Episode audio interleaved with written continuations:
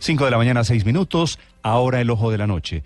Desde las calles de Bogotá, esta madrugada desde el sur, Eduard Porras. Néstor, muy buenos días. Buenos días para todos los oyentes de Blue Radio. 8 grados centígrados en Bogotá y a esta hora neblina. El cielo está tapado aquí en el sector de Molinos, en el sur de la ciudad, donde los acompañamos, porque la policía todavía está haciendo el conteo de la pólvora que fue incautada anoche en un camión aquí en este sector de la capital del país. Dice la misma policía y las autoridades que iba a ser distribuida en varios puntos donde la iban a vender precisamente y es por lo menos una tonelada de chispitas de volcanes de voladores. Pero dejemos que el representante de la alcaldía de Rafael Uribe nos cuente detalles de lo ocurrido.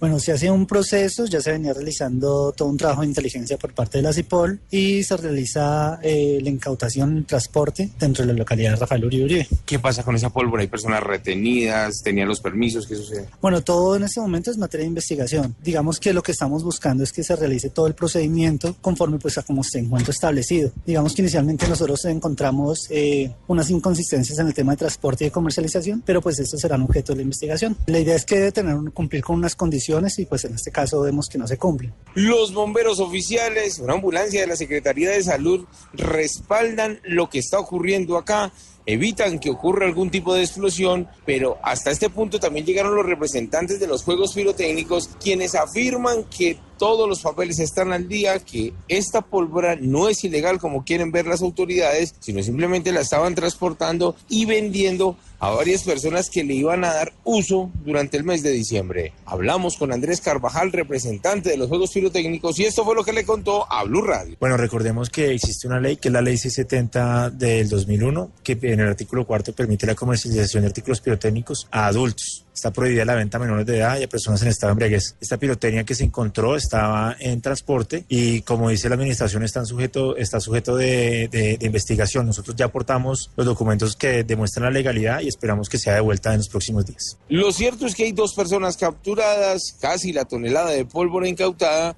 y ahora hay que esperar para ver si en realidad esta pólvora va a ser destruida o se le va a devolver a sus propietarios. Quiero contarle, Néstor y oyentes, que ocurrieron dos muertes violentas en Bogotá, una en este mismo sector, donde un hombre fue asesinado al parecer en medio de los tragos, en medio de una riña, y el otro hecho tiene que ver en la localidad de Kennedy, donde fue ultimado el dueño de un bar, resultó gravemente herido, remitido a un centro asistencial y minutos más tarde falleció. Por los dos casos no hay personas capturadas. Edward Porras, Blue Radio. Blue